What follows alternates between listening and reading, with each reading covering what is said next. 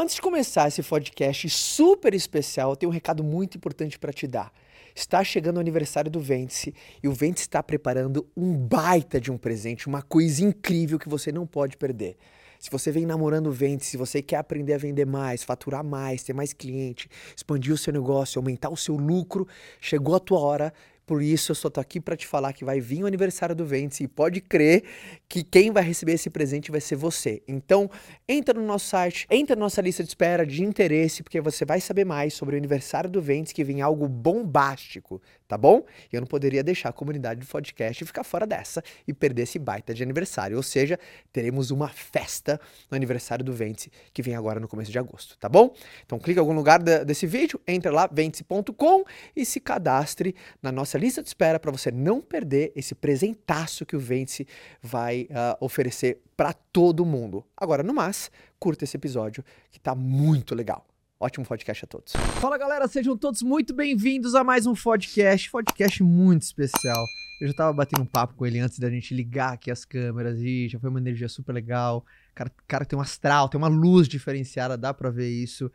Ele que é pastor e líder cristão da igreja Lagoinha de Miami uh, e de Alphaville, líder de um movimento de esperança que arrasta, cara, multidões, tá vendo cada vídeo lindo das pessoas, mais de 50 milhões de visualizações em seus vídeos no YouTube e seu podcast é o mais ouvido na categoria de espiritualidade. Então, senhoras e senhores, eu queria que o podcast recebesse muito bem, muito bem, mas muito bem, querido André Fernandes, uma salva de palmas para ele! Amor. Primeiro, irmão, pô, tô feliz pra caramba, cara. A honra é minha. Você tá aqui, André. Sabe que a gente vai bater um papo maneiríssimo. Uh, uh, porque eu tenho certeza que você vai trazer boas reflexões, boas provocações pra turma que, que vê o podcast. Ela sabe que é uma turma muito conectada, turma acelerada, né? É uma turma que pega fogo.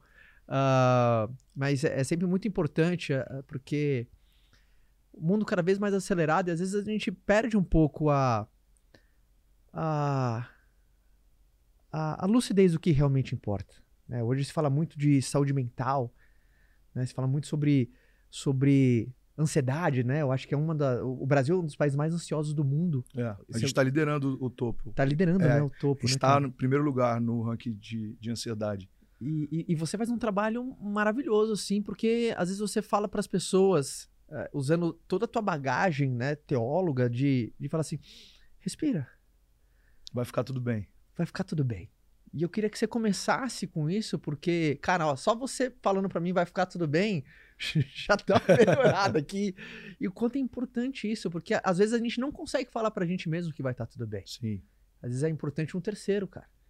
Às vezes a gente não consegue falar tudo bem, às vezes só Deus consegue mostrar que tá tudo bem pra gente, mas como que você enxerga essa batalha, essa cara por onde você passa, as pessoas que. Porque deve chegar muita coisa para você, né, cara? Cara, em primeiro lugar, estou feliz de estar aqui, estou honrado de estar aqui, de verdade. Obrigado, irmão. Ah, esse assunto, acho que é um dos assuntos que mais me consome.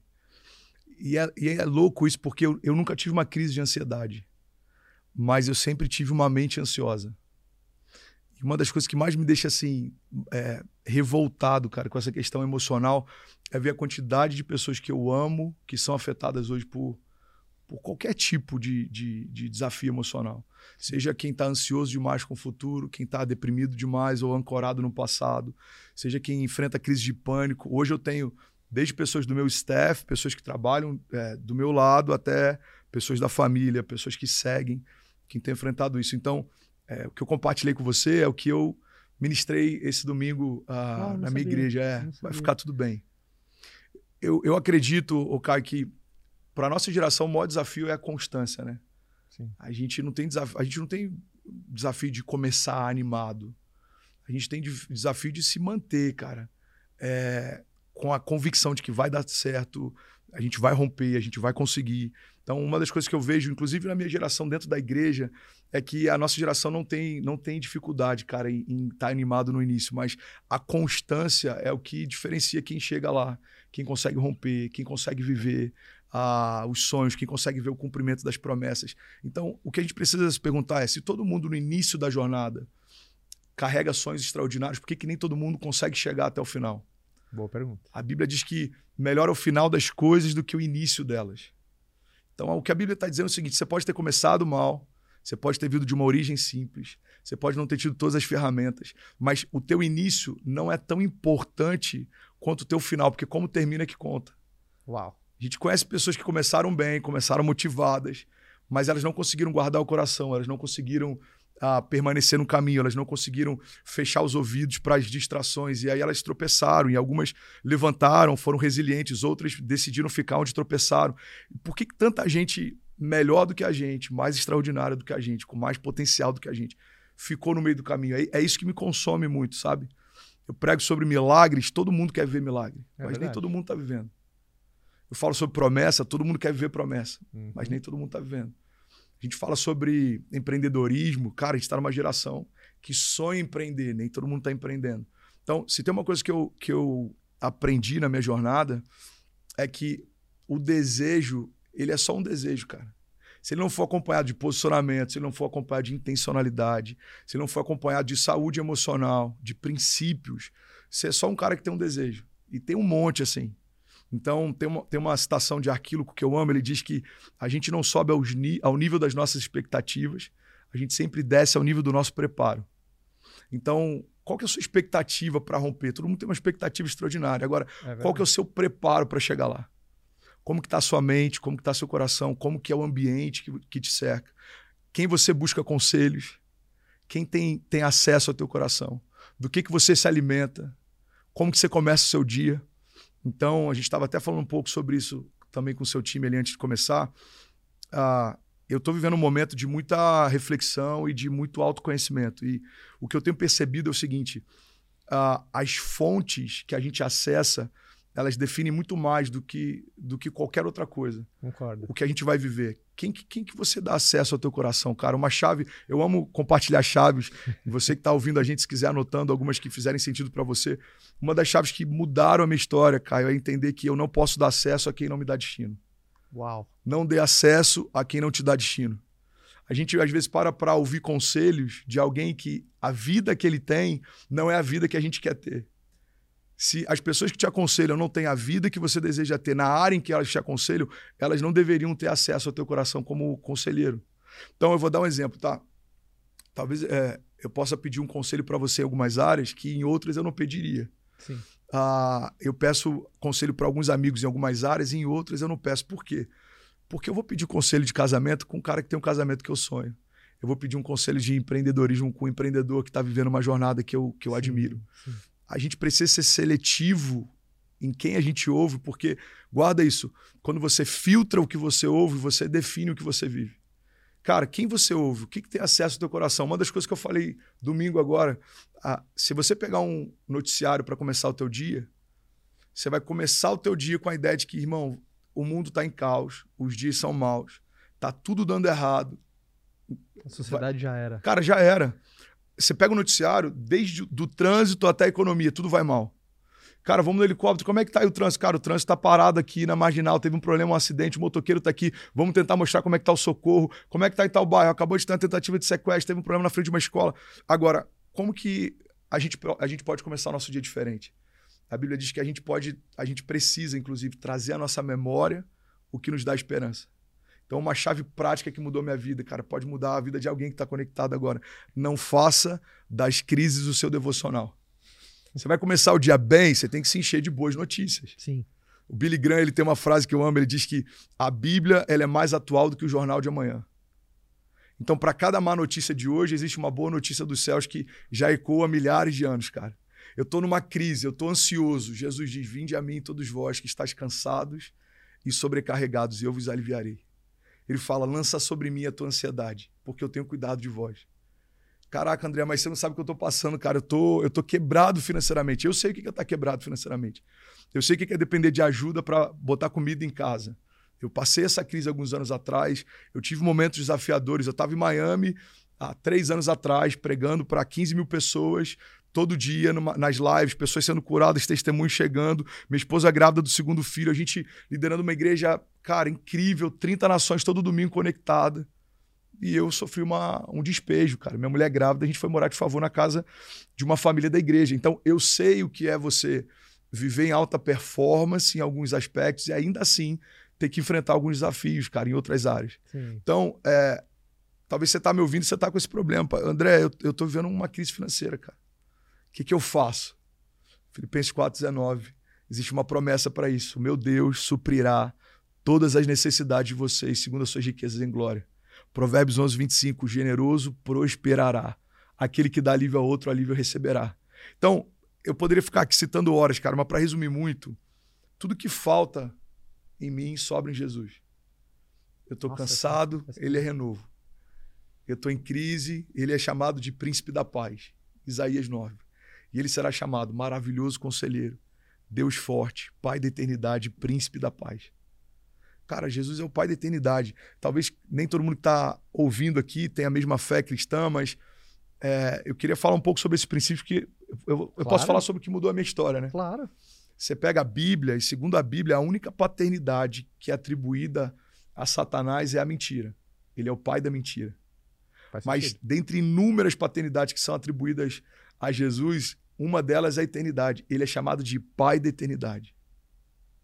Então, irmão, não faz sentido a gente caminhar ansioso se habita em nós a vida de alguém que pariu a eternidade. Ele, ele não surgiu na eternidade, ele não apareceu em algum momento. A Bíblia diz que ele criou. A eternidade é uma ideia de Deus. Irmão, se existe alguém que passei aí ontem e hoje e amanhã como se fosse o mesmo dia, eu preciso ouvir o que ele pensa a respeito do futuro e não o que os outros dizem a respeito do futuro. Eu acho que um dos motivos pelos quais a gente está muito ansioso é que a gente está tão cercado de informação e de opinião e de ruídos, mas a gente não está parando para ouvir quem realmente tem algo para falar. A palavra de Deus diz para a gente: Eu bem sei os pensamentos que eu tenho a respeito de vocês. Pensamentos de paz e não de mal, para te dar o fim que você deseja.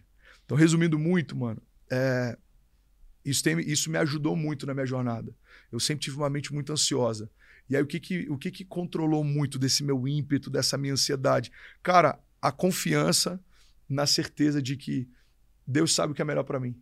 O salmista diz: O Senhor escreveu todos os meus dias no seu livro antes de qualquer um deles existir.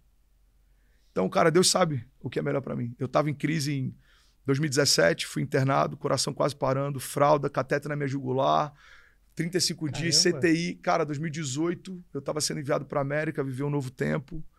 2019, começando uma igreja incrível, sonhando, alugamos um galpão, comecei uma igreja em Winwood, um lugar completamente aleatório para você começar Sim. uma igreja. Aluguei um coworking que fedia maconha, começamos a igreja, depois eu aluguei um anfiteatro, depois alugamos um galpão. E aí vem o Covid, lockdown, tudo fechado. E aí Deus começa a soprar a gente no online. Aí vem a, a gravidez da minha esposa. Cara, maravilhoso, segundo filho, que incrível. Aí vem o despejo. Então, sabe o que eu aprendi, é. Caio? Ah, uma jornada extraordinária tem muito mais a ver com a gente saber lidar com os vales do que a gente saber lidar com os topos. Concordo. Porque se você quer viver uma vida é, que você está cada dia num lugar mais alto, Olha que louco, mano. A gente se ilude achando que a gente vai levitar de um topo ao outro, né? Entre um topo e outro existe um vale. Muito bom. Então eu, eu aprendi, cara, essa arte de lidar com os vales. Por quê? Porque eu sei que Deus tem para mim sempre um novo nível. E para novos níveis eu preciso enfrentar novos vales. Muito então eu, eu sei o que, que é ter problemas é, dessa estatura que hoje eles nem me preocupariam. E eu sei o que, que é ter problemas de uma estatura maior que hoje eles fazem parte da minha agenda, da minha pauta. Então, o que, que fez com que os gigantes de ontem eles, eles sejam motivo de, de risada hoje? Cara, não é que necessariamente os gigantes mudaram de estatura, mas você mudou de estatura. Sim. Sua patente é outra, suas marcas são outras, suas cicatrizes te deram autoridade, as suas experiências te deram propriedade. Então, eu amo essa jornada em que Deus vai ensinando a gente a confiar cada vez mais, porque é sobre isso. A jornada, a nossa história é sobre isso. A nossa história não é sobre o destino final, a nossa, a nossa história é sobre o, a, a alegria de viver durante o caminho, cara. É o prazer no caminho. Deixa eu só falar isso, eu devolvo para você, que se deixar eu vou, eu vou engatando, você não me chama depois de novo. Mas eu tô adorando, velho. Tá sendo bom, ok? Muito. Cara, eu tô, eu tô em Miami, sei lá, na segunda casa. A gente se mudou, a gente foi morar... Quantos anos você ficou? Downtown, eu fiquei, eu fiquei quatro anos e pouco. Miami? Fiquei quatro anos e meio na América, uns três anos e pouco em tá. Miami. Beleza. A gente se mudou para Miami, Miami, foi morar lá perto. Só curiosidade, por que, que você foi? Cara, eu fui por uma palavra. Tá. E é louco isso. Eu, a primeira cidade que eu pisei na América, que Deus falou comigo, você ainda vai viver algo comigo aqui, foi Miami. Eu tive em várias outras. E eu sempre achei legal, mas eu nunca projetei para América, eu nunca sonhei para América, eu nunca pedi para ir para América. A minha ida para América é tão louca que eu não paguei a passagem de ida, eu não paguei o processo do green card, eu não paguei nem a tradução dos processos migratórios. Porque esse foi um propósito que eu fiz com Deus. Se, se é você quem está abrindo essa porta, eu não vou eu não vou cooperar com nada. Porque às vezes tem portas que a gente força e a gente não entende por que, que é tão difícil entrar, por que, que é tão difícil manter, por que, que é tão difícil a gente prosperar naqueles ambientes. Tem portas que a gente está orando para que Deus abra e Deus está tá pedindo para que a gente feche. Não fui eu quem abri, isso não fui eu quem te dei. Então, ah, olha que louco isso, Caio. Ah, o próprio Deus ele diz para a gente o seguinte: a riqueza do tipo de Deus ela não acrescenta dores. Deus diz assim: a paz que eu vos dou, eu não dou como o mundo dá. Então, as coisas de Deus elas são extraordinárias. A gente vai para lugares incríveis, Deus abre portas extraordinárias, mas por mais que tenham lutas e retaliações, no final é leve, cara. Você me pergunta como que você conseguiu lidar com despejo com a sua mulher grávida, liderando uma igreja, tocando 30 nações no domingo, uhum. num coração de Miami com um monte de desafio. Cara, no final é leve, porque o fardo não é meu, a luta não é minha. Eu só tô fazendo o que ele pediu para fazer, mas no final quem faz é ele, cara. Quem faz é ele. Deus vai falar, vai, eu vou. Deus vai falar, para, eu paro. Mas no final, quem faz acontecer é ele. Eu só preciso estar no lugar que ele me pediu para estar. É Deus quem gera em nós. A Bíblia diz que ele quem gera em nós tanto querer quanto efetuar. Então, olha que louco isso aqui. Só para voltar essa história, porque essa história me marcou, cara. É tão simples, mas ela, ela explodiu Conta. a minha mente, ela marcou para sempre. Conta. Cara, a gente foi morar em Miami. Fui morar ali perto de, de, de downtown, ali onde fica o American Airlines Arena, ali no Design District. E aí começou a ficar ruim o ambiente por conta da nossa filha, porque lá você chegava à noite, você entrava no elevador, Cara, a gente já viu de tudo em Miami, né? Miami. Sim, sim, sim. É Miami, é uma, uma versão com praia de Vegas. Sim. E aí eu e a minha esposa, ah, vamos para Kendall. A gente foi para Kendall, que é um, um bairro um pouco mais distante.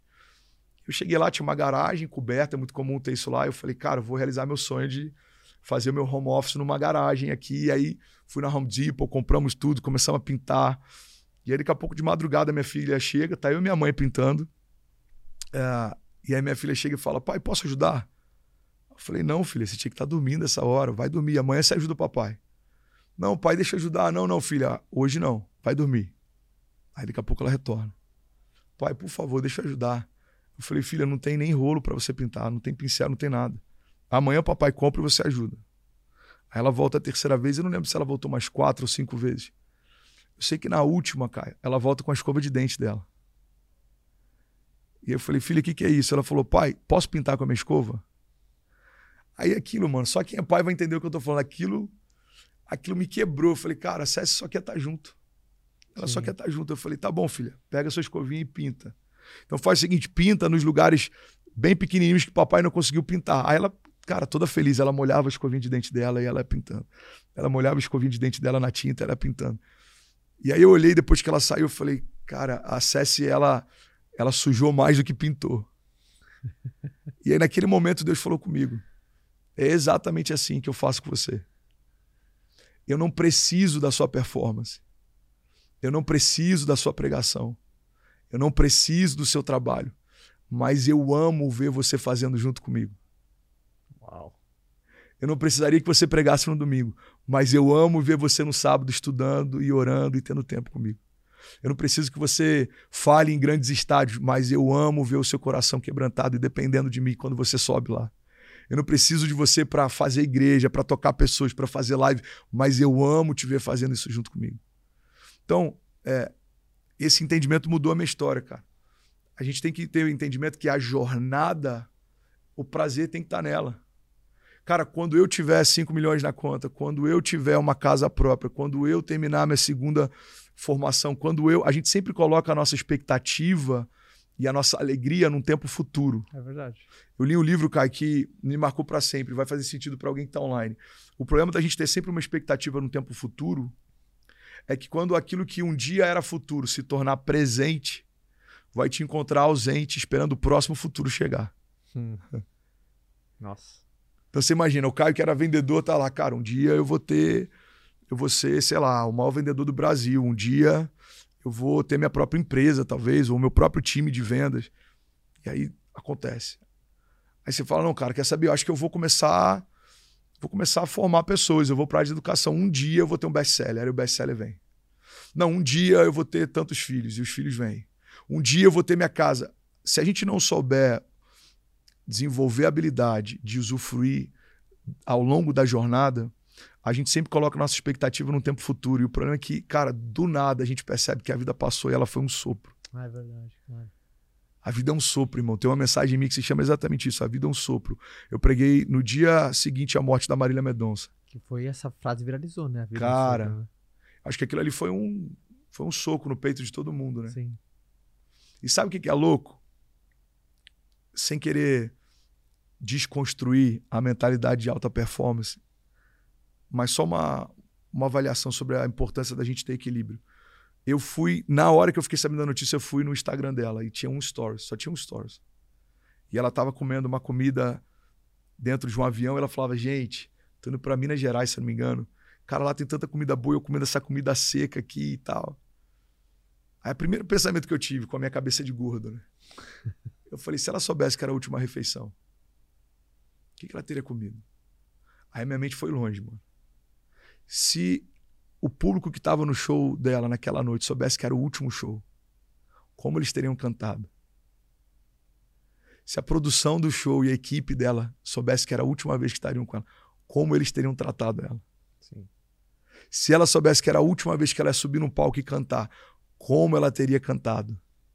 Cara, isso faz parte de um, um dos meus pilares de construção de vida, que é o senso da finitude. 2017 eu quase morri. O que, que, você teve? Eu tive endocardite bacteriana aguda. Meu coração estava parando. Eu estou pregando sobre milagres no domingo, terça-feira eu estou sendo entubado e internado às pressas. Foi uma das coisas mais loucas que eu vivi assim. Eu lembro que quando eu saí do exame, o meu sogro falou: Daquinho, a gente tem que ir para casa, você vai fazer uma mala e aí eu vou te levar no hospital. Eu falei: Não, sogrão, você não está entendendo. Tem programação essa semana, é dia das mães, tem culto na igreja, tem evento na igreja. Ele falou: não, daqui, você que não tá entendendo. Seu coração tá parando, você tem que. É uma ir. bactéria? É uma bactéria, é. Caraca. É uma bactéria que se alojou. Cara, eu fiz um canal dentário sem tomar antibiótico. Uma bactéria da saliva se alojou no meu coração. E eu quase morri, cara, literalmente, em 2017. Caraca. E aí, cara, isso gerou, isso gerou algo em mim que eu já tinha, mas foi a potencialidade máxima depois dessa experiência. Que é o entendimento de que a vida passa muito rápido eu preciso viver todos os dias como se fossem o último. Um dia eu vou acertar. E eu preciso dar tudo, mano. Então, por exemplo, quem me vê no domingo, domingo eu ministro quatro cultos. Do primeiro ao último, eu dou tudo como se fosse a última vez. Aí, às vezes eu tô cansado, minha voz tá rouca lá pro terceiro culto, aí tem gente que fala, pastorzão, por que você não poupa a voz no terceiro? Ainda tem um quarto. Eu falei, porque eu não sei se o terceiro é o último, eu não sei se, se Jesus vai voltar no meio da minha pregação, eu quero que ele me encontre dando tudo, cara. Eu não sei quem tá me ouvindo, alguém vai Legal. me ouvir. Olha que louco isso. Alguém vai ouvir falar sobre Jesus pela última vez. Alguém pode estar ouvindo falar sobre Jesus pela primeira vez. Eu preciso levar a sério a oportunidade que alguém tá me dando de falar sobre Jesus, cara. Porque eu acredito, cara, que Jesus, quando ele é bem apresentado, ele é irresistível. Concordo. Então, se Jesus ele bem apresentado, ele é irresistível, tem muito mais a ver com a minha responsabilidade de não apresentá-lo mal do que qualquer outra coisa. É verdade. Então, cara, quando eu tô ali, eu entendo, cara, Deus me deu a oportunidade de, de apresentá-lo para milhares de pessoas que precisam viver uma história nova.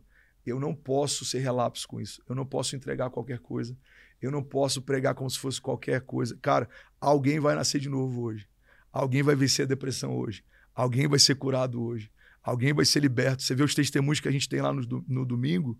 Três semanas atrás, a gente passou o testemunho de um menino chamado Caio, inclusive. Que legal. 14 anos de idade. E ele fala assim: tá no, tá no nosso Instagram, inclusive. Se, se você quiser olhar, acho que tá no meu Instagram também. Ele fala: Eu tinha um problema na minha audição, três anos que eu não ouço bem. Eu perdi parte da minha audição. Eu já fiz, acho que duas ou três cirurgias. Nada resolveu. E durante o culto, o pastor André começou a orar por audição. Ele começou a falar: ouvidos sendo curados agora, audição abrindo agora. Ele falou, e no meio da oração, a minha audição se abriu e eu fui curado. Aí quando você olha aquilo, você fala, cara, é um dia que talvez se eu tivesse cansado eu não teria ido, ou se eu quisesse poupar minha voz eu não teria orado tanto. Mas uma palavra mudou a história de alguém. Então, cara, o que você faz muda histórias. Esse podcast que a gente está fazendo aqui vai mudar a história. Tem alguém, cara, do outro lado do mundo, chorando com o que está sendo liberado aqui. E você vai depois ler nos comentários alguém falando, cara, eu ouvi algo que mudou a minha história para sempre. Eu estava enfrentando depressão, eu precisava bater uma meta no trabalho, eu estou enfrentando um momento difícil no meu casamento. Cara, e o que vocês falaram mudou a minha história para sempre. Então, é, e eu vou finalizar e te devolver aqui, cara. A gente precisa levar muito a sério a oportunidade que tem. É verdade. Porque existem milhões de pessoas que queriam ter a audiência que a gente tem, o alcance que a gente tem. Mas, cara, eu não sei por que Deus viu graça na gente e deu essa oportunidade. E isso é, isso é uma missão, cara. A gente é missionário no que a gente faz. Eu. Então, eu acredito muito nessa, nessa oportunidade. Para resumir, é isso. É esse senso de finitude mudou a minha história, cara. Você falou um, um conceito que eu quero trazer aqui, porque volta e meio penso. Eu queria saber uh, como que você enxerga isso a respeito com tudo que você estuda, uh, com tudo que você sente. Uh, você falou de portas. Sim. Quando tem uma porta aberta, fechada, tem muita gente que tá na frente de uma porta que tá. Cara, tá difícil, mas quando que é persistência e quando que não é? Pô, será que eu tenho que desistir dessa porta? Mas, pô, será que eu não vou. Que eu chamo de desafio, eu chamo de treinamento? Será que é um treinamento? Mas tá difícil demais, significa que não é para mim? Porque não tá sendo fluido. Então, uhum. será que ele, é, ao contrário, fala assim: sai daí, rapaz, você não tá vendo que eu tô dificultando a porta? Então, é, eu sei que, obviamente, o contexto importa nessa hora, mas muita gente vê uma porta rápida agora, uhum. né, nessa história, e é tão duro saber, né? Quanto, tão duro saber as coisas não estão acontecendo porque não é para acontecer, ou é que é pra ver o quanto eu quero? Não sei se você já pensou não, nisso, esse conceito Não, eu vivo porta. isso o tempo inteiro. Eu prego sobre isso, eu vivo isso o tempo inteiro. E eu amo falar sobre isso. Qual que é o teu ponto Por, de vista disso, cara? Cara, a primeira coisa que eu aprendi na minha jornada de fé. Tem portas que o próprio Deus fecha. para que portas maiores lá na frente se abram. Sim. E eu sou muito grato por portas que Deus fechou, que na época eu achava que era a oportunidade da minha vida e hoje eu vejo que era pequena demais se comparado ao que ele estava preparando lá na frente. Sim. Uma pergunta que eu recebo muito: como que eu sei Exato. se eu estou insistindo ou não? Cara, você que está ouvindo a gente, pega isso aqui. Qual a diferença entre insistência e persistência? Boa. Pela perspectiva da fé, a diferença entre insistência e persistência é se você tem uma palavra. Você tem uma palavra para começar o que você começou, então você não vai parar até que se cumpra. Você tem uma palavra para estar tá onde você está, você não vai se mover até que venha uma nova palavra. Cara, Deus falou para mim, eu vou te enviar até o final do ano para a América, 2018 do nada, eu recebo um convite. Cara, a gente vai te enviar para América. Amém. Eu fui, fiquei quatro anos e pouco. Recebo o green card, três filhos, dois americanos. Plantamos a igreja de Miami, plantamos a igreja de Deerfield, tudo fluindo. Deus fala: agora eu vou te levar para São Paulo. E por vezes, Caio, quando eu era novo, eu cheguei a falar que o único lugar no mundo que eu não moraria era São Paulo. Sério? Juro. Você nasceu onde? Nasci no Rio. Tá. E além de uma rixa cultural que já existe, hoje eu brinco que eu sou carioca não praticante, mas além dessa rixa, cara, eu vi o noticiário em São Paulo que é muito trânsito, Sim. é alagamento, enchente, sequestro. Eu criei uma ideia quando era mais novo de que São Paulo, cara, era uma Babilônia, é incrível, é gigante, mas não é para mim, não é um ritmo que eu quero. Sim. E aí começa a queimar no meu coração a ideia de São Paulo, São Paulo, São Paulo. Cara, isso aqui é muito poderoso. E aí eu falei com a minha esposa, eu falei, amor, eu tô sonhando com São Paulo primeira pergunta que ela fez quando a gente começou a meditar sobre qual é o sentido de Deus dar pra gente um green card. O green card que a gente recebeu, Caio, é, é, o, é o mais difícil que tem, o EB1. É habilidades extraordinárias sem sponsor. Tá. Qual é o sentido de Deus dar pra gente um green card e pedir pra gente voltar? E aí eu comecei a buscar respostas para aquilo. A primeira resposta que Deus me deu é a seguinte: ah, Deus sempre vai te dar mais para você poder entregar mais. Uhum. Uma coisa é o André voltar porque algo deu errado, outra coisa é o André voltar porque Deus pediu para voltar. O peso da sua decisão é completamente diferente. Tem muita gente que tem dúvida assim, cara, será que eu tô ouvindo a voz de Deus mesmo? Como é. que eu sei que eu tô ouvindo a voz dele quando não sou eu ali? Um, quando o desejo é meu e quando Sim. o desejo é dele? Vou falar, vou pincelar um pouco sobre isso, sobre uma impressão do Espírito, sobre discernimento. Que cara, quem discerne estações evita frustrações. Boa. A Bíblia diz que o sábio discerne o tempo e o modo de todas as coisas. Pô, André, o sábio discerne o tempo e o modo. E o modo. Como que eu vou ter essa sabedoria? A Bíblia também diz que aqueles que querem sabedoria peçam a Deus, porque ele dá livremente aos que pedem. Então, assim como a fé vem por ouvir a palavra, a sabedoria vem do próprio Deus. Ele é a fonte de toda sabedoria. Ele é a fonte de toda inspiração. Ele é a fonte de todo poder criativo. Irmão, ele, ele disse haja e tudo que não havia passou a existir. Hum. João diz que no princípio ele era o verbo, o verbo estava com Deus, o verbo era Deus. E todas as coisas foram feitas por meio dele, e sem ele nada do que foi feito se fez. Então, habita em nós o mesmo poder criativo que criou tudo que existe quando nada existia. Sim.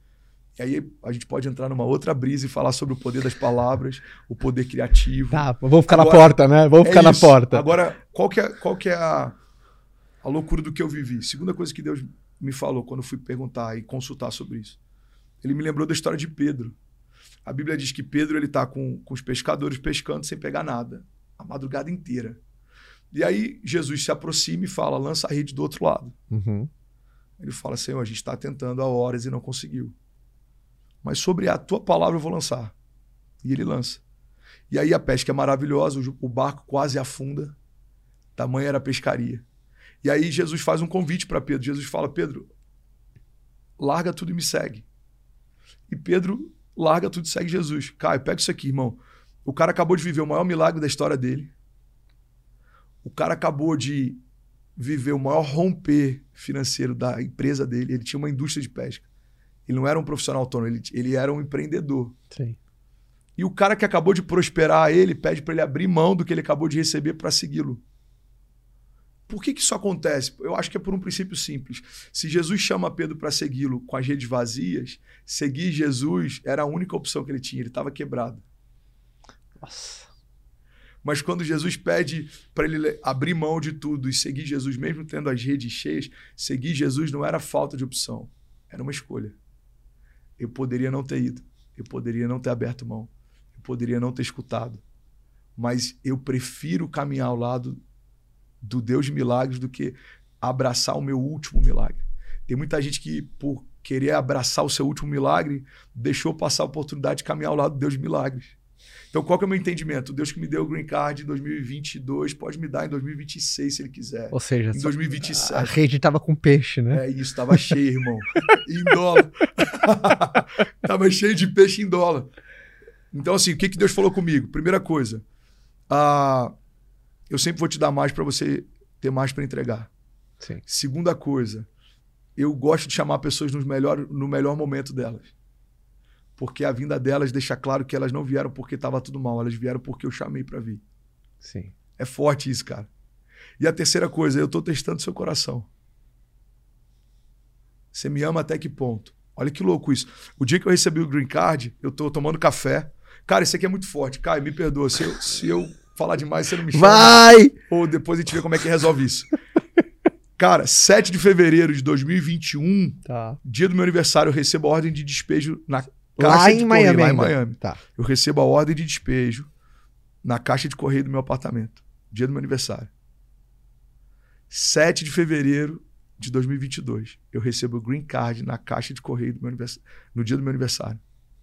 O que, que Deus me ensinou, cara? Os mesmos ambientes que viram a sua humilhação vão testemunhar a minha glória. Os mesmos ambientes que viram o que falta vão ver o que eu faço. Porque a Bíblia diz que no lugar da vergonha, Deus tem para nós dupla honra. Não é no lugar diferente, é no lugar. Você tem um problema no seu casamento, Deus pode fazer o seu casamento ser um testemunho extraordinário. Você está tendo um problema financeiro, Deus pode fazer as suas finanças serem um testemunho extraordinário. Você tem um problema de saúde, cara, hoje, maior graça no meu ministério é a cura. Hum. Eu quase morri de uma doença no coração. Então, eu percebi, foi nítido, quando eu saio do hospital, Deus me deu uma nova autoridade para ministrar cura. Por quê? Porque eu vi Deus vencer a enfermidade na minha história. Eu sei que Deus pode vencer enfermidades em outras histórias. Eu não falo o que eu penso, eu não falo o que me disseram, eu não falo o que eu acho, eu falo o que eu vivi.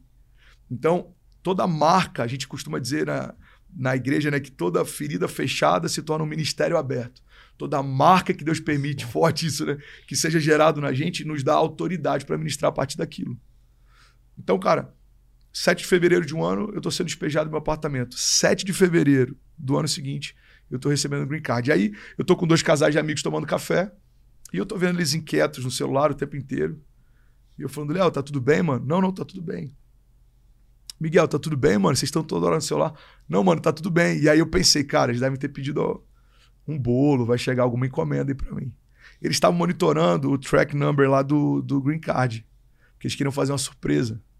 Só que eles esqueceram de comentar isso com a funcionária lá de casa. E aí a menina pega e fala assim: Seu André, chegou uma coisa aqui, ó, eu acho que é o seu Green Card. E aí eles pegam na hora correndo assim o celular e começam a filmar. E aí eu peguei, cara, e eu falei assim: Ah, obrigado. Meire, ah, se não me engano, obrigado e botei em cima do, do móvel. E eu continuei conversando. E aí eles filmando assim a reação e falando: Amigo, como assim? Você não vai abrir o green card? É, a rede, né? Tá cheio de peixe. Aí eu falei: Não, cara, depois eu abro, vamos continuar conversando aqui. Ele falou assim: Cara, mas é um green card. Eu falei: Gente, mas é só um green card. Não, cara, você tem que abrir, você tem que abrir. Aí eu falei: Quer saber? Só de raiva agora, eu não vou abrir. E eu fiquei dias sem abrir. E eu fiz uma oração para Deus. Existem orações que são orações perigosas eu peguei aquele green card eu falei, eu falei, pai, eu te amo mais do que o green card. Eu te amo mais do que a América. Eu te amo mais do que o meu chamado. Eu te amo mais do que o dólar. Eu te amo mais do que Miami. Eu te amo mais do que tudo que você me deu. Se você me pedir tudo, eu estou disposto a te entregar. E ele pediu, cara. E eu, e eu dei. E eu acredito, Caio, que muito do que eu estou vivendo nessa nova estação tem a ver com que eu abri mão na estação anterior. Não tem nada que Deus te peça que Ele não te recompense com mais autoridade e graça na estação seguinte. Tem muita gente que a gente conheceu, cara, que começou a romper e parou porque em algum momento se sentiu satisfeito com o que já tinha conquistado e não teve ousadia para se lançar no extraordinário desconhecido. Cara, guarda isso aqui. O novo de Deus, por mais que seja desconhecido, nunca vai ser incerto. É verdade. O novo de Deus, por mais que seja desconhecido, nunca vai ser incerto. André, você sabe como é que vai ser no Brasil? Cara, eu não tenho ideia. Mas eu sei que vai ser melhor do que ontem. Irmão, você sabe como é que vai ser 2023? Cara, eu não tenho ideia, mas eu sei que vai ser o melhor ano da minha vida. Cara, você sabe como é que vai ser o próximo mês? Eu não tenho ideia, mas eu sei que vai ser um, o melhor mês de agosto que eu já vivi na minha história. Eu, isso, é uma, isso é uma conduta que eu tenho. E desde que eu comecei a fazer isso, Caio, Deus nunca tem me decepcionado, ele sempre me surpreende. A Bíblia diz que ele é poderoso para fazer infinitamente mais do que tudo aquilo que pedimos ou pensamos, segundo o seu poder que nós atua. Então eu comecei, acho que 2018 talvez, 2018 já é o melhor ano da minha vida. Você pode declarar isso, levante suas mãos, declare isso. 2019 foi melhor, 2020 foi melhor, 2021. Hoje, se você perguntar, cara, como é que tá 2023? Irmão, o melhor ano da minha vida. Até que venham os próximos. Então, ah, sobre portas, para finalizar e te, te devolver, o que, que eu aprendi? Primeira coisa, como que eu sei se eu estou sendo insistente ou persistente? Se você tem uma palavra. Muito bom. Você tem uma palavra, persista. Você não tem uma palavra, cara, talvez você só está sendo insistente. Você conhece gente que perdeu todo o patrimônio tentando uma ideia que nunca aconteceu. Sim. Gente que, por orgulho de não dar o braço a torcer de que estava errado, cara, perdeu família, perdeu paz, perdeu saúde, perdeu alegria, insistindo em algo que talvez seja só uma ideia, cara, da sua cabeça, talvez seja só uma vontade, Sim. talvez seja só uma dor. Tem gente, olha que louco, tem gente que está construindo algo novo, mas ele quer dar uma resposta a uma ferida do passado. Ele quer mostrar para quem não via potencial nele que ele tem potencial. Ele quer mostrar para quem não acreditou nele que ele vai dar certo. Ele quer mostrar. Irmão, uma das piores construções que você pode fazer é construir um novo tentando dar uma resposta para o velho. Então, você tem uma palavra? Tenho. Então, persista vai acontecer. É o que você falou, eu vi um vídeo essa semana você falando, ninguém para alguém que tem um sonho, ninguém Sim. para um sonhador. Cara, pode ser o que for, pode se levantar o que for, cara, eu acredito nisso. Biblicamente, o que você falou é, faz todo sentido e é a história de todos os heróis da fé. Você pega Hebreus 11, Galeria dos Heróis da Fé, nenhum deles viu o cumprimento da promessa no mês em que a promessa foi feita no ano em que a promessa foi feita. Caio, alguns não viram nem na década em que a promessa foi feita. Noé recebe de Deus uma, uma palavra, demora décadas construindo uma arca. Todo hum. mundo considerava ele estúpido. Hum. Até as primeiras gotas de chuva caírem.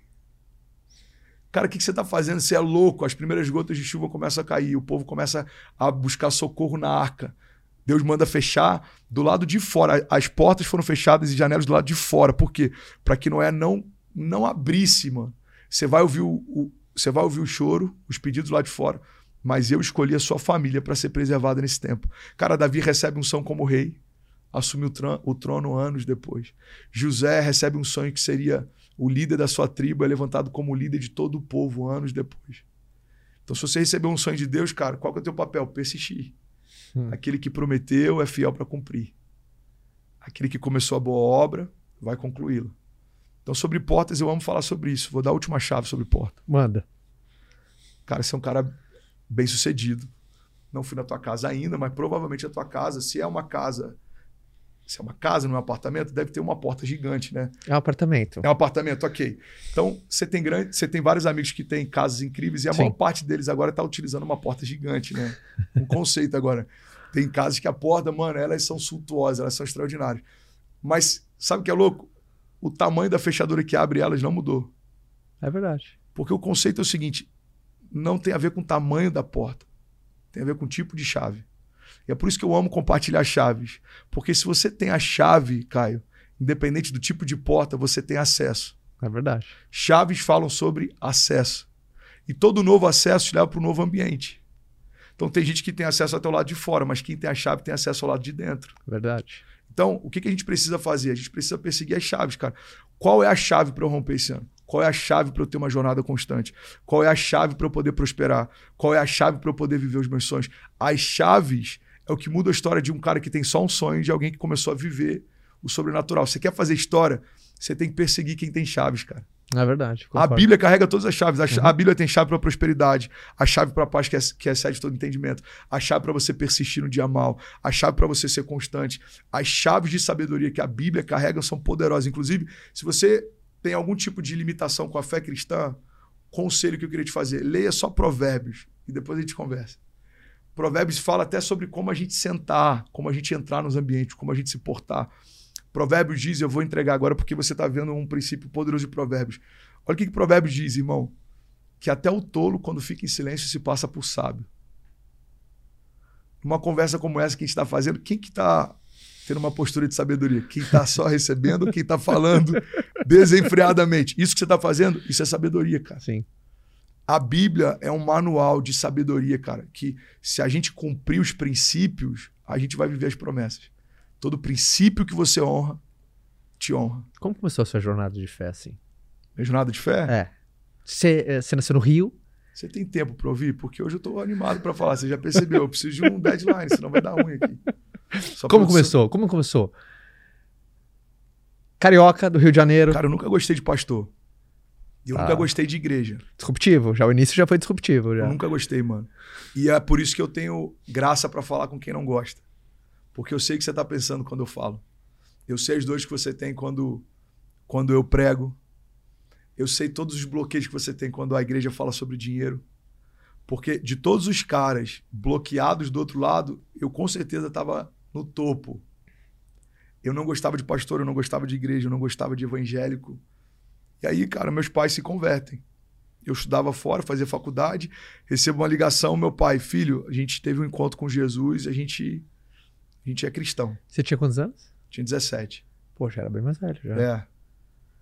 E aí eu falei, pai, vocês são meus pais, eu vou continuar amando, mas Legal, decisão sua. É uma né? decisão sua. Era nesse nível.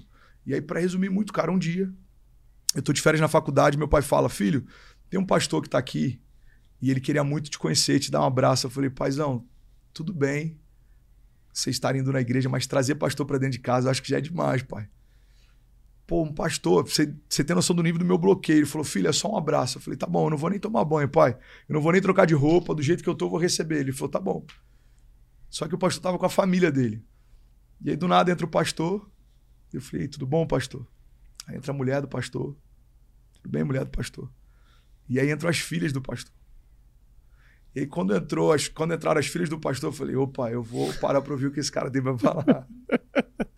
e para resumir, cara, eu me casei com a filha do pastor. A gente tem 15 Aquela anos. Aquela que entrou? É. A gente tem 15 anos de casado. Ela foi a porta de entrada pro evangelho na minha história. Que a gente começou a conversar pela internet. Lembra do, do MSN? Lembro. Cara, a gente ficava horas conversando sobre assuntos que não tinham nada demais. E a primeira coisa que me chamou a atenção naquela menina é que ela era pura. E eu não tinha visto esse drive instalado em nenhuma menina que eu tinha conhecido até então. Sim. Elas eram legais, incríveis, criativas, bonitas. Mas eu vi pureza nela e aquilo me chamou a atenção. Sim. E a gente começou a conversar e teve um dia que ela falou: Dé, eu preciso ir porque eu vou pro culto. Eu falei: Não, peraí, vamos continuar teclando. E ela falou: Não, cara, culto é minha prioridade. Eu falei: Tá bom, me dá o endereço da igreja. E aí eu, resumindo, cara, eu entrei no ônibus e eu fui parar numa igreja super tradicional, num lugar muito distante, uma igreja simples, pequenininha. Aí eu fui. E até brinco que quando eu cheguei lá, o cara que me recebeu na porta, né, falou: Tudo bom, meu irmão? Você veio buscar Deus? E eu me senti culpado na hora, né? Porque na minha mente eu falei, cara, na verdade eu vim ficar com a filha do pastor, mas se Deus vier no pacote, tá tudo bem. Cara, foi assim que começou a minha jornada. Eu acho que. Eu lembro que na segunda ou terceira semana eu já estava apaixonado. Comecei a ter experiências com Deus. Eu comecei a, a, a ter experiências através da palavra. Eu comecei a. Eu parei de fumar, eu parei de beber, eu comecei a mudar o meu ambiente, eu comecei a mudar o meu ecossistema, eu comecei a mudar a minha mentalidade. Até que algumas, algumas semanas depois eu falei, cara, se a gente terminar, eu vou continuar com Jesus. Eu me encontrei em Jesus. Caio, eu tranquei minha faculdade, eu não voltei nem para desfazer meu apartamento, cara. Porque eu sabia que no momento que eu estava, se eu voltasse para o ambiente que eu estava, provavelmente eu ia desistir. Que isso é uma chave que mudou a minha história também, cara. Se você, se você quer ver coisas novas, você precisa mudar o seu ambiente. Sim, eu acredito você nisso precisa também. ressignificar suas alianças. Sim. Você precisa, como eu falei no início, você precisa analisar a quem você dá acesso quem tem acesso ao teu coração, quem tem voz de conselho na sua vida. Cara, e um ano e pouco depois a gente casou. Está casado, vai fazer 15 anos em dezembro. Três filhos incríveis, uma igreja linda. E foi assim que Deus mudou a minha história, cara. Foi da forma mais aleatória possível.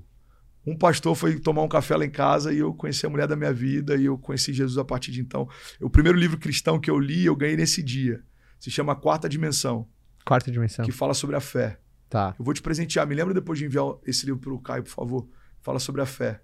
Fala sobre um pastor da Coreia que ele era tão pobre que a oração que ele fez para Deus é que ele pudesse ganhar uma bicicleta, uma escrivaninha e ele pediu uma bicicleta, uma escrivaninha e uma outra coisa que eu não vou lembrar. Mano, quer ouvir isso aqui? Você me dá um minuto para falar essa história. Essa história explodiu minha mente. Aí ele tá lá, cara. Ele orava há, há muito tempo por isso. E ele nunca ganhou a bicicleta, a escrivaninha e, e, uma cadeira, eu acho, para ele sentar e escrever os sermões. E aí um dia, em crise, ele, ele ora ele fala assim: Deus, eu eu tô falando para todo mundo que, que, que você é poderoso para hum. fazer infinitamente mais. É. Eu tô pregando sobre, sobre a fé, eu prego sobre o sobrenatural, eu prego sobre o Deus que faz o impossível. Cara, eu tô te pedindo algo tão simples. Uma escrivaninha, pô. Uma escrivaninha e uma bicicleta. Aí Deus falou com ele: Filho, eu sei o que você precisa mas você precisa ser mais específico no que você quer. Aí ele falou: então tá bom. Eu quero uma bicicleta modelo americana, eu quero uma escrivaninha, acho que de mogno, e eu quero uma cadeira, sei lá, de rodinha. E ele começou a orar em relação àquilo. E aí, um dia ele falou: Quer saber? A fé é tratar as coisas que não são como se já fossem. Sim. Eu já vou dar o testemunho que eu recebi, antes de eu receber. Aí ele pega o microfone e ele fala assim: Pessoal, eu queria compartilhar um testemunho Cara, há algum tempo eu tô orando e, e, Deus, ele, ele fez um milagre. Eu ganhei, cara, uma bicicleta modelo americano, eu ganhei uma escrivania e tal. E aí todo mundo, uau, que demais e tal. Aí termina o culto, chegam três jovens para ele e falam assim, pastor, a gente quer ver. Aí ele fala, como assim vocês querem ver? Não, a gente quer ver. O... Você não falou que ganhou a ganhou? A gente quer ver. Aí ele, tá bom, então vamos lá. E ele fala que no caminho até em casa, ele desesperado, em cólicas, falando, Senhor, não me deixa passar vergonha. Eu estou agindo em fé. Senhor, me honra, me honra, me ajuda. Ele fala, cara, que quando ele bota a mão, ele abre a porta do, do kitnet dele. O que, que tinha lá, irmão? Nada. E aí o jovem, pastor, cadê a escrivaninha? Cadê, cadê a bicicleta? Ele falou, cara, deixa eu te falar uma coisa. Quando sua mãe estava grávida de você, você já, você já era real? Já. Mas ela podia te tocar? Não. Mas você já existia. Já, pastor, já existia. Mas ela podia te abraçar? Não. Então, assim são os milagres. Enquanto eles estão sendo gerados, A gente não consegue vê-los, mas o fato de você não enxergar não significa que eles não existam. Aí ele falou, cara, Deus me deu uma inspiração na hora. Eu falei, cara, vai ficar tudo certo, vai ficar tudo bem. E aí, o que, que aconteceu? Não, aconteceu que começaram a espalhar a notícia que o pastor estava grávido de uma bicicleta. e aí eles começaram a me zoar e eu virei motivo de piada. Até que um dia, uma família de missionários americanos estava voltando para a América. Eles falaram, pastor, a gente está voltando para a América e tem algumas coisas que a gente não vai levar. Você quer ficar? E aí, quando eu cheguei lá, tinha uma bicicleta americana, tinha uma escrivaninha, tinha, eu não lembro, eu acho que é uma cadeira. E aquilo mudou a minha fé só para resumir, esse cara hoje, ele é o pastor da maior igreja uh, do planeta. A igreja dele é gigante na Coreia. E a base do ministério dele é sobre uma fé que se move pelo sobrenatural. Cara, quando você começa a experimentar, Caio, o poder sobrenatural de Deus, qualquer coisa se torna possível. A fé, guarda isso, anota essa chave. A fé não limita Deus e Deus não limita a fé. A fé não limita Deus e Deus não limita a fé. A Bíblia diz que tudo é possível ao que crê. João 5 diz, João 5 ou João 15, não lembro agora a referência. Se vocês permanecerem em mim e as minhas palavras permanecerem em vocês, me pedirão o que quiserem e lhes será concedido. Então a chave é, cara, se você estiver cheio da palavra de Deus e Deus tiver 100% de você, irmão, o que você pedir vai acontecer. Porque o que você vai pedir está diretamente ligado ao que ele já queria te dar. Eu, na minha, na minha, na, na, minha infantilidade, no início da minha jornada de fé, quando eu li isso, eu falei, cara, eu vou pedir uma Ferrari, então.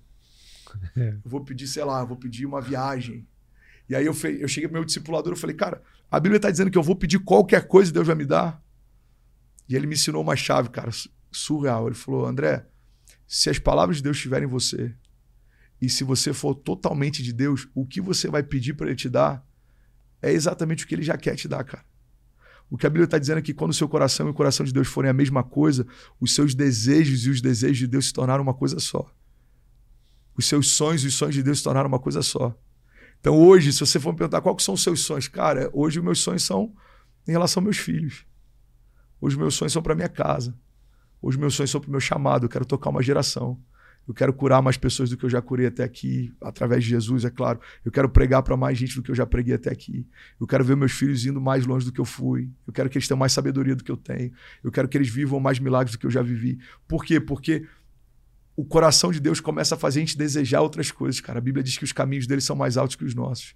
Os pensamentos dele são mais elevados que os nossos. Então isso é uma chave. Não lembro por que a gente começou a falar disso, mas. Como que você estuda? Assim, Uh, você tem um, um, um, hábito de ler pela manhã, sabe? Porque para mim não é só o, o, que, por exemplo, todo mundo tem acesso, todo mundo tem acesso à Bíblia, Sim. mas nem todo mundo entende da mesma maneira. Né? Então é, é, como você acha que a, maneira que o André fez e você recomenda para todo mundo que, independentemente do que, você recomendou o livro, de pô, uhum. quero ver a história desse coreano aí, Sim. cara, né? Mas existe uma maneira de você estudar. Sim. Né? Então, uh, uh, como é que você faz assim? Cara, existem existem é, práticas espirituais, né? Sim. A minha esposa é um exemplo disso. Eu sou o pior cara para isso. a minha esposa todos os dias começa o dia dela se enchendo da palavra. A Bíblia fala sobre um princípio, Caio, que é o princípio da primícia. Qual que é o princípio da primícia? A primícia é a primeira parte. Se você consegue a primeira parte de tudo o que você tem e de tudo o que você faz, todo o restante vai ser abençoado. Muito bom. Porque a primeira parte é a melhor parte. O que, que normalmente a gente faz? O que, que normalmente eu ouço? André, cara, eu começo a ler a Bíblia e eu, e eu durmo. Eu não entendo. É, eu não entendo ainda tá bem, porque o cara ainda tá lá lendo, mas tem uma galera que nem consegue chegar nesse ponto. Ele fala, mano, eu não sei o que acontece. Aí ele já acha que é espiritual. Fala, eu começo a ler e eu durmo. Aí a minha pergunta é: Cara, em que momento do dia você leu? Cara, eu acordo, eu tomo café, eu me exercito, eu vou pro trabalho, eu faço reunião, eu volto, pego meus filhos na escola, eu janto, eu vejo televisão, eu tomo um banho morno, deito na minha cama, abro a Bíblia, eu não sei porque eu durmo. Eu falei, é normal. Você está dando o que sobrou do seu dia para a parte mais importante do seu dia. Então, qual que é o poder da primícia? É você pegar a sua melhor parte e você gastar tempo com o que existe de mais importante. Quando a gente inverte essa ordem, a gente começa a tratar o que deveria ser primeiro como, como, como último. Eu vou dar um exemplo claro disso aqui. É muito comum a gente falar assim, cara, eu tô com um problema. Irmão, só me restaurar. Eu não sei o que fazer, mano. Só se Deus só se Deus me ajudar, só se Deus abrir uma porta. Só se a gente sempre coloca a oração e uma intervenção divina como se fosse a última tentativa. A última tentativa. Quando na verdade, pelo entendimento bíblico de primícia, você sempre apresenta para ele os seus planos antes de você começar qualquer projeto. Você apresenta para ele seu, a sua agenda antes de você começar qualquer projeto. Muito boa. Inclusive na cultura judaica é muito comum você antes de terminar uma estação você abençoar a próxima. Então abençoa a noite o teu dia que ainda nem começou. Abençoa no final do teu ano o ano que vai começar. Abençoa no final de uma estação, uma próxima estação que vai iniciar. Por quê? Porque muitas vezes a gente é reativo, cara. É verdade. A gente espera algumas coisas acontecerem para a gente se posicionar, quando na verdade o chamado, encargo bíblico que existe para nós cristãos não é da gente reagir, reagir, é da gente é da gente profetizar. O que, que é o encargo profético? É você declarar o que não existe, tratar o que não é como se já fosse. É você antecipar. Cara, pega isso aqui, isso aqui você vai amar. Manda. Quando Deus falou isso comigo, explodiu minha mente. Porque eu sempre fui um cara que amei, cara, é, sonhar com o que ainda não foi feito. É, esse é o nosso encargo profético. É tá. ver o que ninguém viu, é fazer uhum. o que ninguém fez, é, é o inédito, é o inaudito. E Deus falou comigo: os visionários são incompreendidos porque todo visionário foi no futuro e voltou para o presente para contar o que viu. Visionários são, são viajantes do tempo, cara. Eles acessam um tempo que não existe e eles trazem para o tempo presente aquilo que eles viram. É por isso que o Steve Jobs, quando fala que os, os celulares não vão ter mais teclados analógicos, ele foi ridicularizado. A Sim. Nokia perdeu perdeu participação no mercado e perdeu, inclusive, protagonismo na história, porque não entendeu e não discerniu algo. Sim. Alguém que viu o que ninguém viu, antecipou o que ninguém antecipou, criou uma nova categoria de produto, de mercado, de relação do, do, dos seres humanos com a tecnologia. Só que ao longo da história, vários caras fizeram isso. Então, o que, que a gente precisa fazer? A gente precisa se perguntar qual que é o, qual que é o próximo é, inédito, o que, que ninguém viu ainda e alguém vai ver. Caio, alguém vai ter uma ideia extraordinária. Alguém vai começar algo extraordinário. E eu acredito, cara, que como cristão, esse alguém precisa ser a gente, porque carregamos uma porção criativa de Deus, carregamos o um encargo profético e a gente tem essa facilidade de poder passear no tempo, cara. Tem coisas que, ó, hoje, por exemplo, nosso campus aqui em Alphaville tem 51 mil metros quadrados. Quando eu assumi, uhum. a gente tinha um auditório de mil metros quadrados. E eu lembro que quando a gente começou a falar sobre o que aconteceria, muita gente achou que eu estava deslumbrado, que eu estava empolgado, que era viagem. Coisas que antes pareciam grandes demais, Hoje a gente já começa a achar que estão se tornando pequenas. Por quê? Porque tem 8 mil pessoas por domingo, tem domingo que tem 10 mil pessoas, pessoas vindo de vários lugares. A gente, a gente tem 1.200 vagas de carro, mais 1.800 cobertas na frente. Tem dia que não tem vaga, as pessoas param na Castelo. Aí a gente começou a pedir auxílio do trânsito, prefeitura, estamos mudando rota. Então, hoje, tem gente que pisa e fala: agora eu estou entendendo a visão. Mas tem gente que no início, quando a gente comunicava a visão, já conseguia entender e se mover a partir dela. Então, qual que é o nosso desafio, cara? A gente precisa a gente precisa usufruir desse encargo profético. Você não vai começar a sonhar com 2024 na metade do ano, quando você está com um monte de problema, desafio, porta fechada, meta para bater. Não, cara, você tem que começar a gerar em 2023 seu próximo ano. O seu próximo ano são como páginas em branco, eles estão aguardando um comando seu, uma palavra sua um posicionamento seu, que é o que a gente falou no início, né? Não são só os nossos desejos que constroem a nossa história, mas são os nossos posicionamentos, né? O que, que você quer viver? Cara, eu quero viver um ano de romper na minha família. O que, que você está fazendo para isso? Eu quero viver um ano de romper na minha empresa. O que, que você está fazendo para isso? O quanto de tempo você está investindo é nisso? Verdade. Então, fechando esse parênteses e voltando na tua pergunta, essa disciplina bíblica, ela está muito ligada à primícia, é a tua melhor parte. Você falou foi uma charada. Você oferece o seu melhor para aquilo que é mais importante, não o que sobra. É isso. Não o que resta. É isso. E, e é impressionante te olhando e, e, e característica, né, é, é que obviamente de um jeito bem leigo, né, a fé é aquela coisa com 100% de certeza, mas zero de garantia. Uhum, é, assim, você tem certeza, mas, mas, Não tenho garantia, Sim. mas tenho certeza. Né? De você se manter em paz mesmo ainda não tendo. Muito bom. Eu- o Clóvis de Barros estava aqui Aham. e o, o Clóvis falou que a, a motivação ela, ela é da esfera da esperança. Uhum. Porque se eu tô motivado para ser rico, algumas coisas já comprovam que é, primeiro, sou pobre. Uhum. Muito bom. se eu sou motivado, porque é da esfera da esperança. Sim. O prazer é da esfera do encontro. Uau. Quando eu encontro, eu tenho prazer. Quando eu tô motivado, é porque eu tenho esperança de alcançar. Só que a fé é meio que a mistura das duas coisas. Você tem certeza. Né? Porque você já tem o prazer do encontro, mesmo sem ter tocado ainda, Sim. mas você tem aquela. É uma mistura, eu não sei explicar, mas você vai ter palavras muito mais sábias, mas é a mistura do. Sabe, quanta gente tá fazendo, mas você vê aquela cara de agonia, de aflição, de ai meu Deus do céu, ai meu Deus do céu, e quantas pessoas você olha pra ela e você já sabe que ela alcançou, mesmo ainda faltando muito tempo. Muito bom. né? Você vê que é um pouco disso também, e como que as pessoas trabalham disso pra ter essa. Sabe, como que eu mantenho a calma, Sim. né? Porque a fé é calma, Sim. né? Não tem, eu acho. Cara, a fé é uma dinâmica de antecipação.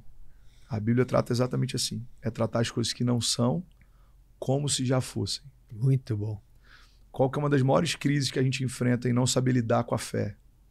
A gente está sempre esperando o momento chegar, ao invés de se preparar para quando esse momento chegar. Sim. Então eu vou dar um exemplo de Davi. Davi foi ungido rei, mas havia um rei reinando enquanto ele estava recebendo o óleo da unção. Mas Davi já se portava como rei, já era tratado por Deus como rei. Ele já se movia como rei. Olha que louco, cara, Deus falou isso comigo há um mês e meio atrás e é tão simples, mas eu achei tão poderoso. A Bíblia diz que enquanto Davi era pastor, ele lutava contra a ursa, contra leões, Uhum. e aí ele enfrentou um gigante. E aí o povo começa a, a conhecer o nome de Davi. Ele sai da invisibilidade por conta de um gigante. Gigantes são um passaporte para o próximo nível. Às vezes a gente está reclamando de gigante. Cara, o gigante tirou Davi de invisibilidade para um conhecimento em todo o reino. É verdade. Davi entra na história quando vence o seu gigante. Então, os gigantes são presentes também no nosso destino. Agora, olha que louco isso. Aí ele começa a, sofrer- perseguição de Saul. Saul era o rei da época. Sim. E ele começa a ouvir o povo gritando nas ruas. Saul matou milhares, Davi matou dezenas de milhares. Davi começa a ter graça com o povo, Davi começa a ter o coração do povo. E aí Davi começa a ser perseguido por Saul. Cara, o que Deus falou comigo é o seguinte, Caio. Enquanto Davi cuidava de animais, ele sofria perseguição de animais, Sim. ursas, leões. Quando Davi se torna um rei, ele começa a sofrer perseguição de reis. Você sempre vai sofrer uma retaliação proporcional à patente que você carrega. Quanto maior a visão que você tem, maior a resistência que você enfrenta.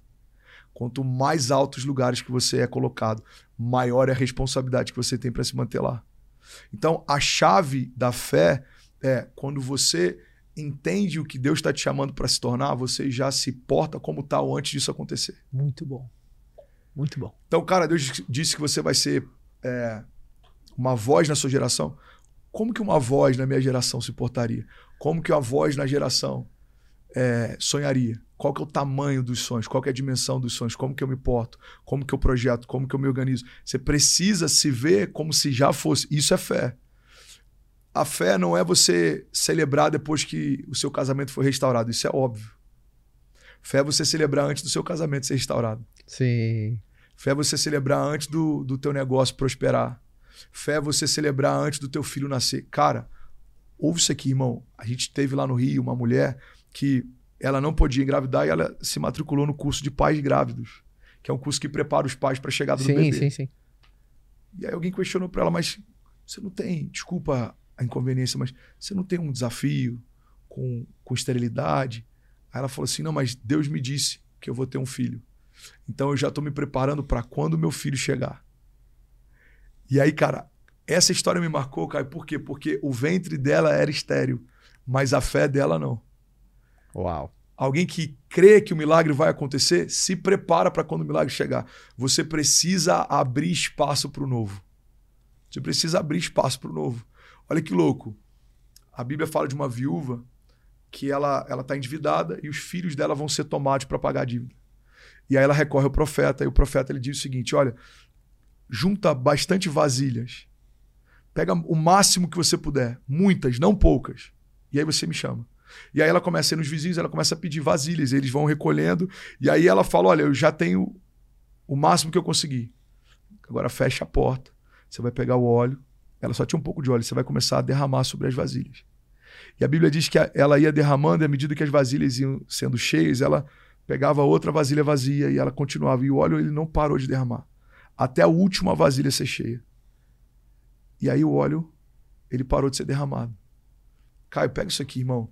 A Bíblia não diz em momento nenhum que o óleo acabou. Hum. A Bíblia diz que as vasilhas acabaram. Então, quando as vasilhas acabaram, o óleo parou de escorrer. O que, que Deus está ensinando para a gente, cara? A dimensão do seu milagre é proporcional ao tamanho do espaço que você abriu para eles. Você precisa preparar um ambiente para o milagre. Você precisa preparar um ambiente para o novo de Deus. Você precisa preparar um ambiente para a promessa. Tem muita gente que está perguntando para Deus por que, que a chuva não vem. Deus está perguntando para nós por que, que você ainda não preparou a terra. Porque a chuva, para quem trabalha com plantio, se ela vem antes de você arar a terra e semear, ela é um problema, cara. A chuva destrói muita gente. Uhum. Agora, a chuva, quando você preparou a terra e semeou, ela é um presente dos céus. Então, a gente precisa ter esse entendimento. Cara, o novo de Deus é uma resposta para quem está preparado. O que alguns chamam de sorte, o que outros chamam de destino, eu, eu chamo de convergência. O que, que é uma convergência? É quando alguém certo está no lugar certo, debaixo da palavra certa, algo sobrenatural acontece. Então, sabe quando você fala, cara, de repente algo aconteceu? Pega isso aqui, Caio. Eu sinto que isso pode estar te abençoando de alguma forma, cara. E tá. Cara, o de repente de Deus leva muito tempo para acontecer. o de repente de Deus leva muito tempo para acontecer. Cara, você viu o Caio, de repente, cara, virou best-seller. Cara, você viu que loucura? De repente ele tá com o Flávio Augusto, tá fazendo um projeto extraordinário. Cara, de repente ele tá com o estúdio no meio da Faria Lima. Cara, de repente. Não, irmão, de repente leva muito tempo para acontecer. Eu recebo comentários de pessoas que falam, pastor, de repente você explodiu. Não, cara. Não, cara. Primeira gestação da minha esposa, ela teve bipolaridade gestacional. Eu enfrentei o pior momento da minha vida, ninguém me conhecia. Eu liderava jovens e eu pregava na garagem da minha casa. Ninguém queria ouvir. Eu tinha 20 pessoas que me ouviam. É a mesma, é a mesma pregação que eu prego hoje. Os mesmos sermões, a mesma base bíblica. Não, cara, você não estava quando eu me casei, por exemplo. Eu casei, a gente entregou bem casado na porta da igreja e foi jantar numa churrascaria. Não teve festa no nosso casamento. Você não estava quando eu fui despejado em Miami, faz pouco tempo. Você não estava quando eu enfrentei isso, isso, isso, isso. Agora, muita gente que não participou da nossa semeadura quer dar opinião na nossa colheita. Uau. Por quê? Porque as pessoas veem o nosso feed, mas não tem ideia do backstage. É verdade. Eu, eu, eu falo isso, cara. Galera que me conheceu na pandemia, eu te conheci na pandemia. Uma galera entrando, artista, influenciador, celebridade, jogador de futebol, apresentador de, de televisão, 15 mil pessoas, 18 mil pessoas, gente sendo curada. Minha sobrinha foi curada. Teve um dos testemunhos que mais me impactou. Alguém botou assim: minha sobrinha nunca andou, tem um problema de, de nascença, ela tá pulando no meio da sala, acabou de ser curada. Aí daqui a pouco outro, cara, minha audição foi curada, minha, minha visão foi curada. O que, que você estava vivendo, Fernandes? Eu estava vivendo o momento mais caótico da minha história. Eu tinha acabado de abrir uma igreja, Miami tudo lockdown, toque de recolher, 40 mil dólares de budget. Eu não tinha, não tinha como manter a igreja. Minha mulher estava grávida, barrigão, a gente morando no apartamento. Cara, um mundo desabando debaixo da minha cabeça, em cima da minha cabeça. O que, que eu vivi naquele momento? O maior romper da minha história. Deus soprou nosso nome, a igreja tocou milhões de pessoas. Todo domingo, 30 nações conectadas. Caio, tinham famílias desde São Martin e Mônaco até Moçambique e Angola. As nações conectadas sustentando a nossa igreja. A nossa igreja tinha capacidade para 300 pessoas no nosso auditório. A gente começou a falar com 15 mil, 20 mil. O que, que Deus mostrou? Quando as portas se fecham, novas portas se abrem. Então, quando eu volto para o Brasil, a gente viveu as cruzadas, já nessa arena, 18 mil pessoas do lado de dentro, mais 5 mil pessoas do lado de fora, vem para São Paulo, Expo São Paulo, aí vai para Brasília, Salvador, Curitiba, Recife. Cara, de repente, o André do nada surgiu e tá, tá fazendo uma cruzada para 70 mil pessoas. Não, cara, a Bíblia, olha que forte isso, cara. A Bíblia diz que nenhuma lágrima será esquecida. Hum. Acaso o Senhor não recolhe cada uma delas no seu odre? É. Nenhuma lágrima em vão, nenhum desafio em vão, nenhum deserto em vão, nenhum gigante em vão. Se a gente, se a gente desenvolver a arte de não questionar durante os desertos, mas tentar discernir para que eles são, para que eles servem, cara, você vai ter uma jornada extraordinária. Eu tô nesse deserto. A maior parte das pessoas, por isso que nem todo mundo consegue sair dele. Por que comigo? É verdade. Pergunta e, clássica, é assim. Cara, por quê, mano?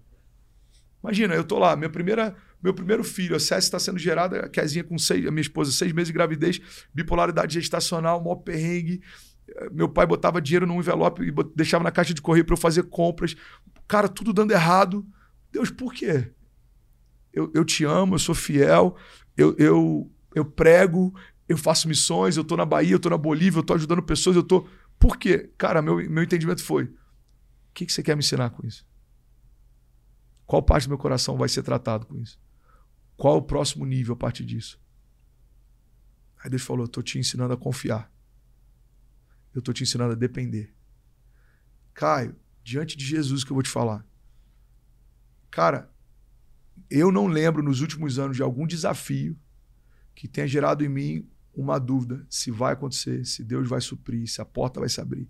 Porque eu aprendi a confiar. O Deus que fez ontem vai fazer de novo. O Deus que curou ontem vai curar de novo. O Deus que sustentou ontem vai sustentar de novo. O Deus que abriu portas de milagres ontem vai abrir de novo. Conhecer o caráter de Deus é libertador, cara. O meu redentor vive. Eu sei em quem eu creio. Eu sei em quem eu tenho depositado minha confiança. O salmista diz: Eu levo meus olhos aos montes. De onde vem o meu socorro? Uau. Aí ele fala: O meu socorro vem do Senhor, que fez os céus e a terra. O meu socorro vem do Deus da minha salvação. Cara, quando o salmista fala isso, olha que forte, cara. Naquela época era comum ter no alto dos montes vários, várias imagens de deuses pagãos. Então, quando o salmista está dizendo isso, ele não está dizendo que ele não tinha outra opção de socorro. Ele está dizendo o seguinte: no meio de uma crise, eu elevo meus olhos aos montes. Existem várias opções. Hum. Mas eu me pergunto, de onde vem o meu socorro? E ele reafirma: o meu socorro vem do Senhor que fez os céus e a terra. Então, você que está ouvindo a gente, talvez você pode estar vendo um desafio, quem sabe até uma crise. Cara, tem momentos, cara, que a gente tem que fechar os nossos olhos. A gente tem que cessar toda a voz ao nosso redor. A gente tem que relembrar. De onde vem meu socorro? Meu socorro vem do Senhor, que me viu quando ninguém via. O meu socorro vem do Deus que me chamava pelo nome quando o ventre da minha mãe ainda não existia. O meu socorro vem do Senhor que fala, haja e o que não existia passa a existir. O meu socorro vem do Senhor que tem o um controle sobre céus e terra. O meu socorro vem do Senhor que é chamado de Pai da eternidade, príncipe da paz. Nada acontece sem que haja permissão dele. Nenhum pé se move, nenhuma mão se levanta. Então, quando a gente começa a trazer à memória quem Deus é, os gigantes começam a parecer menores do que são, cara. Max Lucado diz assim, ó, se você olhar para o seu gigante, você tropeçará. Mas se você olhar para o seu Deus, os seus gigantes é que tropeçarão. Então, às vezes, a nossa crise é só uma questão de perspectiva. Os gigantes são grandes, mas ninguém é maior do que Deus. Os problemas são grandes, mas ninguém é maior do que Ele. Amém? Amém. Feliz estar aqui, mano. Obrigado pela. Palmas para André Fernandes, senhoras e senhores! Obrigado pela oportunidade, mano. Caramba, irmão. Primeiro. Uh... São Paulo agora é rock and roll, né? Agora é pra rachar, né? Irmão, a gente vai. A gente vai incendiar essa cidade. Eu estou sonhando grande com São Paulo. Para todo mundo que quer acompanhar suas mensagens, para acompanhar o, o, o, enfim, as boas novas que você traz todos os dias, como é que faz para as pessoas estarem mais próximas do André? Então, todo domingo eu estou em Alphaville. Tá. Só colocar no Waze lá em Alphaville. Tá. Eu estou ministrando nos quatro, nos quatro encontros lá, 9 da manhã, 11 e meia, 18 e 20 e 20. Tá. Ah, a gente está vindo agora para São Paulo também. Uhum. Devo estar tá mais ativo aqui no Morumbi. Uhum. Então, em breve a gente vai compartilhar. Uma vez por semana eu vou estar tá aqui.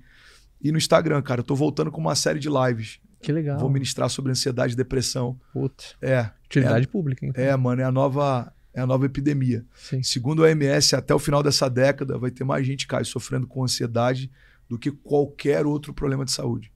Vai ter mais gente nesse estúdio aqui, é, simbolicamente, enfrentando ansiedade do que qualquer outro problema de saúde.